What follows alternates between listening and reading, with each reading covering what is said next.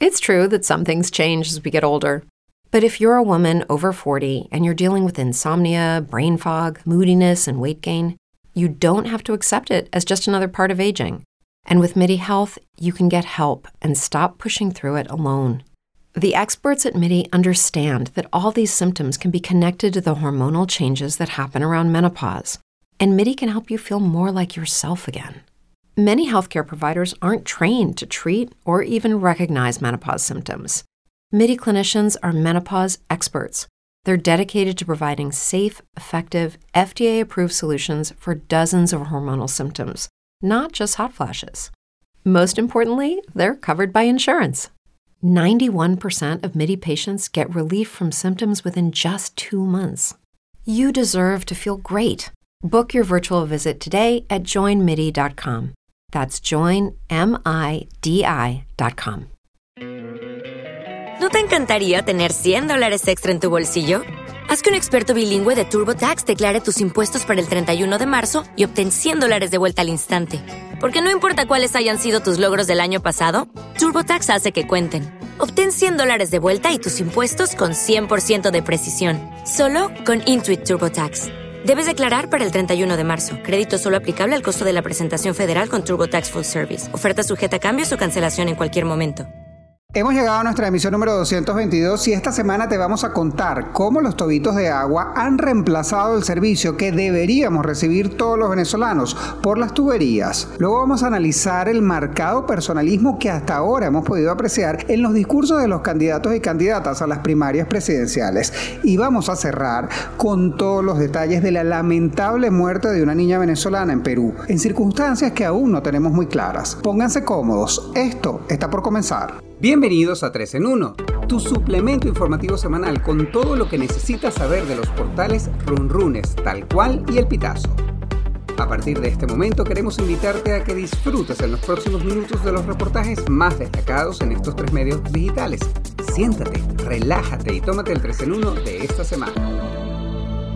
Bienvenidos al episodio número 222 el 3 en 1, un condensado de información que recoge lo mejor de los portales tal cual, el Pitazo y runrun.es, mejor conocido como Runrunes. Les saludo una vez más Luis Miquilena y tengo el enorme placer de acompañarlos en esta cita que tenemos todos los viernes con la información. De inmediato comenzamos visitando el portal runrun.es, aquí tenemos una RR Plus con una crónica que está bien pero bien interesante y se titula En mi casa los tobos reemplazaron la tubería. De acuerdo con el Observatorio del Gasto Público de la ONG dice, apenas 1% de los venezolanos recibe agua continua por la tubería los 7 días a la semana. Apenas 1%. A diferencia de lo que podrían pensar algunas personas en el interior de Venezuela, en Caracas hay zonas en donde no llega el agua de manera permanente. La periodista Andrea González ha vivido este drama en carne propia y va a compartir con nosotros algunas respuestas a todas las penurias que tienen que vivir con este tema. Andrea, bienvenido, un gusto saludarte. ¿Nos podrías relatar por favor un día sin agua en tu casa? ¿Cómo se organiza toda tu familia con este tema? Hola Luis, ¿qué tal? Un saludo para ti y para toda la audiencia del 3 en 1. Muchas gracias por la oportunidad. Bueno, te cuento. Nosotros en mi casa tenemos reservas de agua en garrafas de 5 litros, en tobitos de agua, tenemos un pipote grande lleno, un tanque cilíndrico que normalmente no alcanza a llenarse porque el agua no entra a mi casa y es necesario que el agua entre al apartamento para que el tanque se pueda llenar. Un día sin agua en mi casa, bueno, eh, si tenemos disponibles las reservas, las utilizamos. Cuando ya esas reservas están agotadas y no ha llegado el agua de la calle, que generalmente llega uno o dos días a la semana, en el piso de abajo del apartamento en el que yo vivo hay un tanque que no surte ningún apartamento. De ese tanque, desde ese piso de abajo, comenzamos a subir tobos cargados. Pueden ser varios viajes hasta que podamos llenar lo que consideremos necesario. Eso por supuesto genera agotamiento, genera dolor en los hombros, en la espalda, en las manos. Yo tengo callos en las manos causados por eh, el estar cargando tobos constantemente. Esa es básicamente eh, la forma en la que vivimos un día en el cual no tenemos agua.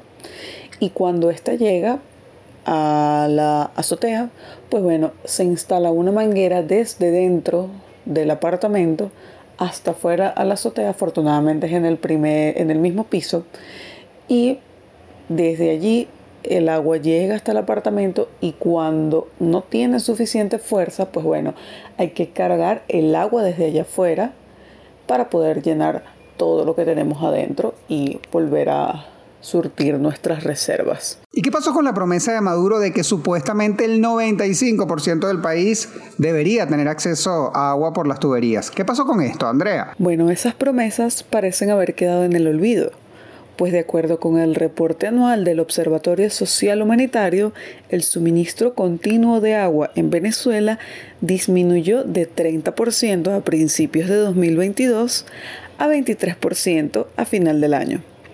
A su vez, un reporte del Observatorio de Gasto Público de Cédice sobre el 2022 indicó que solo 1% de la población recibe agua de forma continua por sistema de tuberías los 7 días de la semana y solo un 61% tiene el servicio cada 3 o 4 días. Lo cierto es que finalizó el 2022 y ya a mediados de 2023 yo siento que en cuanto al servicio de agua, todo ha empeorado. Y sé que no es solo en mi caso, pues la constante queja de las personas en redes sociales así lo demuestran. Discurso de candidatos a primarias se centra más en el personalismo que en el programa. Este es el título del reportaje que nos comparten desde la redacción de Tal Cual esta semana. Los investigadores Fernando Espíritu, Daniel Barnaghi y Francisco Coelho determinaron que la mayoría de los 14 candidatos a las elecciones primarias de la oposición del próximo 22 de octubre hacen mayor hincapié en su personalidad que en aspectos programáticos de una agenda de gobierno. La recientemente inhabilitada por la Contraloría General de la República, María Corina Machado, quien también es parte de estos candidatos, retó a Nicolás Maduro desde Barinas, tierra del fallecido expresidente y padre de la Revolución Bolivariana, Hugo Chávez Frías. Escuchemos sus declaraciones. Y la verdad que yo les digo algo, yo me he puesto a pensar en esta tierra. Yo creo que Chávez, Chávez hubiese tenido, ya saben qué, para enfrentarse y me dice contra mí. Yo creo que Chávez lo hubiera hecho. ¿Y por qué este señor tiene tanto terror ahora?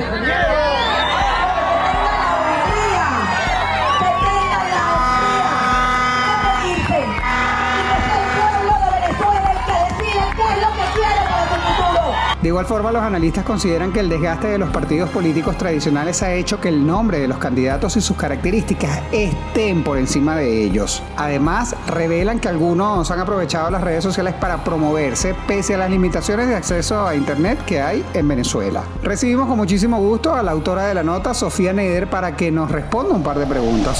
Sofía, espero estés muy bien, un gusto tenerte nuevamente entre nuestras invitadas. Dos preguntas. La primera, ¿qué tienen en común los mensajes de los candidatos a las primarias? Saludos Luis a ti y a toda tu audiencia. En nuestro trabajo de tal cual los investigadores Fernando Espirito, Daniel Balnagui y Francisco Cuello destacan que hasta ahora los mensajes de los candidatos a las primarias, mensajes que están en una fase de pre-campaña electoral, no se enfocan tanto en las propuestas programáticas y de gobierno como en el personalismo. En este sentido, eh, Fernando Espirito acota que tiene que ver esto mucho con la redefinición que están haciendo los candidatos de si continúan o no en la contienda, los reajustes internos, incluso tiene que ver con algunos aspectos claves como el financiamiento. Por su parte, Daniel Barnaghi eh, considera que en muchos casos los mensajes que han enviado los aspirantes a la presidencia de la República no se adecúan al momento que vive el país. Cree asimismo el investigador que el hecho de que las primarias opositoras ahora sean autogestionadas debería a su vez generar un reajuste en las comunicaciones. Eh, asimismo, Francisco Cuello expresa que hay tantos candidatos, tantos mensajes como aspirantes hay y que hay una constante lucha contra la desesperanza aprendida a la que juega el gobierno con todas las trabas que ha presentado a este proceso de primarias. Al mismo tiempo llama la atención que el mensaje no solamente debe pensarse en función del 22 de octubre, sino también de cara a las presidenciales de 2024. ¿Y han servido las redes sociales realmente para promover las primarias o hace falta algo más? Los candidatos a las primarias han aprovechado las plataformas de YouTube, TikTok e Instagram para ofrecer sus mensajes electorales, lo cual es visto por los investigadores como positivo. Sin embargo, destaca que el contacto físico, el contacto permanente con los electores es lo más importante por varios motivos, entre ellos en un país donde no todo el mundo tiene acceso a Internet, donde hay fallas eléctricas de forma continua, donde además hay censura a los medios de comunicación, incluso eh, algunas dificultades para el acceso a estas redes sociales eh, que son una estrategia comunicacional más, no deberían reemplazar o limitar el uso, el contacto directo con el electorado. Sobre todo destacan el hecho de que en América Latina las campañas son, tienden a ser más emocionales, las campañas electorales, y los ciudadanos son más de tener la interacción eh, con los abanderados, con quienes aspiran a ser el candidato presidencial de un sector unitario de la oposición. Esto de cara a lo que se ha visto hasta ahora y el sociólogo Francisco Cuello subraya además que en Venezuela hay un contacto que debe ser insustituible y que es comprensible el uso de estas plataformas sociales en medio del ecosistema actual de los medios y en un país donde ocurre un genocidio radial. El turno de cierre de esta semana corresponde al portal El Pitazo y aquí tenemos un reportaje que lleva por título Madre de niña fallecida en Perú. El responsable tiene que pagar. Génesis Rubí Torrealba Mejías, de apenas 11 años de edad, murió el pasado 31 de mayo en un hospital público de Lima, la capital peruana, en circunstancias que aún no se han aclarado. Los medios de comunicación peruanos asociaron el fallecimiento de la niña venezolana con el reto del clonazepam, una competencia que se ha hecho viral en las redes sociales y que consiste en ingerir pastillas del conocido ansiolítico. Por su parte, Noreli Mejías, madre de Génesis, niega esa posibilidad y enfatiza que su hija recibió el medicamento por vía endovenosa mientras estaba hospitalizada. Con más información, Vianile Rivas. ¿Cómo fueron los últimos momentos de la niña venezolana antes de ser llevada a emergencias? ¿Es posible que haya llevado a cabo este reto en su escuela? La versión del reto del clonazepam en el Colegio Imperio del Tahuantinsuyo, donde estudiaba Génesis Rubí, fue descartado tanto por las autoridades del colegio como por las autoridades policiales. Según el testimonio de Norelis Cáceres, la madre de Génesis Rubí, se desmiente lo que había dicho inicialmente una amiga de Génesis, quien afirmó que vio a unas niñas grandes con capucha cuando le dieron las pastillas. Consta que esa niña no estuvo con mi hija en ningún momento y en las cámaras no se ve lo que ella relató sobre lo que supuestamente hizo mi hija con las pastillas, sostuvo la madre durante la entrevista. Norelis Cáceres asegura que vio las cámaras, que en las imágenes de las cámaras, la niña entra al colegio el mismo día del evento, el 29 de mayo, a eso de las 10 y 15 de la mañana. Ellas entran y van al patio, dos de sus compañeras, dan unas vueltas, se hablan e inclusive la niña lanza una carcajada mirando el cielo. Estaba muy contenta. En una de esas vueltas vuelven al salón y salen nuevamente. A la cuarta vuelta, Génesis va al baño junto a tres niñas que eran de su mismo colegio, de su mismo salón. En el momento en que la niña sale del baño, se ve de espalda porque la cámara, en ese pasillo no había cámaras. Ya la niña se empieza a sentir mal, cuenta Norelis. Camina, pero se observa en la grabación que dos de sus compañeras la van apoyando de sus brazos hasta el salón. Allí la niña empieza a vomitar y convulsiona. Inmediatamente la sacan al patio y es de este lugar donde la trasladan al centro de salud más cercano. Y su madre ha buscado asesoría legal, Vianilé. Por otro lado, ¿qué ha dicho el gobierno venezolano sobre este tema? ¿Es cierto que la familia quería regresarse a Venezuela? Norelis Cáceres no ha recibido apoyo institucional del Estado peruano ni del Estado venezolano. En el transcurso de la investigación y desde que ocurrieron los hechos el 29 de mayo, lo único que ha sentido de solidaridad la mujer ha sido el aporte de la escuela para los gastos del cementerio y de la funeraria y el de una organización no gubernamental que colaboró con dinero para las gestiones de retiro del cadáver de Génesis Rubí de la morgue del centro hospitalario Heredia en el municipio Independencia de la provincia de Lima. Ella asegura en la entrevista que eh, tenía pensado retornar a Venezuela luego que eh, superara un evento de salud que tuvo por un aborto espontáneo en abril de este año. La madre de Génesis Rubí, eh, junto a su pareja, logró comprar una vivienda en el estado Miranda, eh, juntando recursos por los distintos trabajos que había, habían tenido ellos desde que llegaron a Lima en el año 2018. Eh, la pareja compró un inmueble y lo estaba refaccionando para darle una sorpresa a su hija Génesis a quien le eh, instalarían una habitación sola amoblada a su gusto.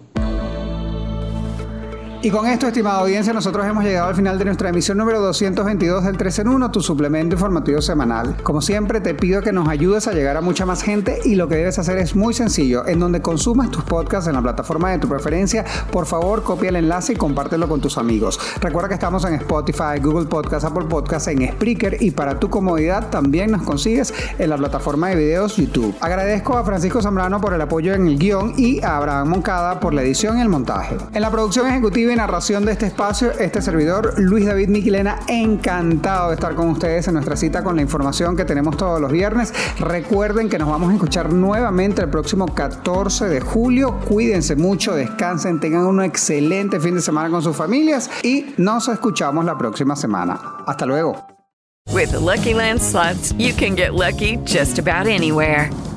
This is your captain speaking. Uh, we've got clear runway and the weather's fine, but we're just going to circle up here a while and uh, get lucky. No, no, nothing like that. It's just these cash prizes add up quick. So I suggest you sit back, keep your tray table upright, and start getting lucky.